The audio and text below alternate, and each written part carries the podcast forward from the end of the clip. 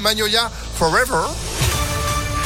C'est juste après la météo et puis l'info de ce mardi. Sandrine Ollier, bonjour. Bonjour Phil, bonjour à tous. À la une, les pompiers humanitaires français se mobilisent pour la crise en Ukraine. L'ONG, dont le siège national se trouve dans notre région, envoie ce matin une équipe sur place pour apporter de l'aide à la population. Quatre bénévoles de l'association vont décoller direction Cracovie avant de rejoindre un poste frontière entre la Pologne et l'Ukraine. Un flux important de personnes y transitent pour fuir la guerre.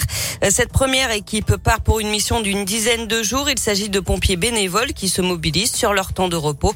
Le commandant Jérôme Giron, président fondateur de PHF, revient sur euh, les missions qui les attendent. On va mener deux choses en parallèle. La première, c'est que cette euh, première équipe, c'est un binôme euh, de gens expérimentés plus un binôme médical, médecin, infirmier, qui ont vocation à faire de l'évaluation et de la reconnaissance. D'une part, pour s'articuler avec les autorités locales et le dispositif opérationnel qui est en train de se mettre en place pour que tout le monde soit en phase, et puis aussi identifier avec précision Donc ça, c'est le premier volet. Et puis ici, en France, on va mettre en place une plateforme logistique de façon à rapidement récupérer du matériel en fonction des besoins exprimés sur le terrain, les reconditionner et les affréter euh, sur place pour une distribution dans les meilleures conditions. Et sur le terrain en Ukraine, un immense convoi militaire russe de plus de 60 kilomètres se dirige actuellement vers Kiev, ce qui laisse présager une attaque d'ampleur dans les heures à venir dans la capitale ukrainienne. Alors qu'hier, les deux parties ont convenu de se revoir pour négocier. La communauté internationale continue également de mettre la pression sur la Russie. Une enquête de la Cour pénale internationale pour crimes de guerre et crimes contre l'humanité va être ouverte. Dans l'actualité à Lyon, cinq personnes intoxiquées par les fumées après un incendie au centre de rétention de Lyon-Saint-Exupéry. Le feu est parti hier soir vers 18h. Deux d'entre elles sont dans un état grave et ont été hospitalisées, mais leurs jours ne sont pas en danger. Une enquête est en cours pour déterminer les circonstances exactes du sinistre. Il pourrait être d'origine volontaire. Trois personnes soupçonnées d'avoir mis le feu à des draps ont été placées en garde à vue. 110 personnes évacuées hier soir à Villeurbanne en cause des odeurs suspectes de gaz.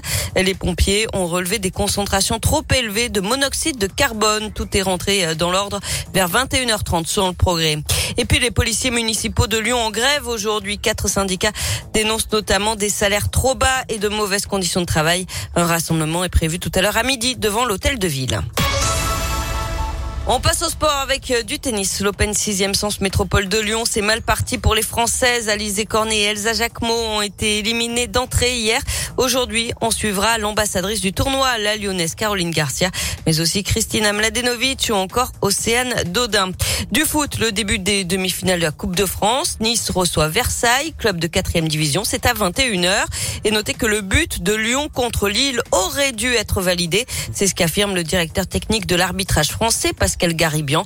Le but inscrit par Lucas Paqueta hier soir à la 86e minute avait d'abord été accepté par l'arbitre sur le terrain, puis annulé précipitant la défaite de l'OL 1 à 0. Pascal Garibian reconnaît aujourd'hui une erreur. Mais ouais, mais il devrait revenir dans ces cas-là sur le résultat. Tu vois ce que je veux dire? C'est que bon, ma ça change un peu la physionomie de la fin du match du coup. Bah ouais, évidemment, mais non, mais non, mais à un moment donné, enfin bon, bref. Allez, 7h03, merci Sandrine. L'info continue sur impactfm.fr. Vous êtes de retour à 7h30. À tout à l'heure. Allez, à tout à l'heure. Pour la météo.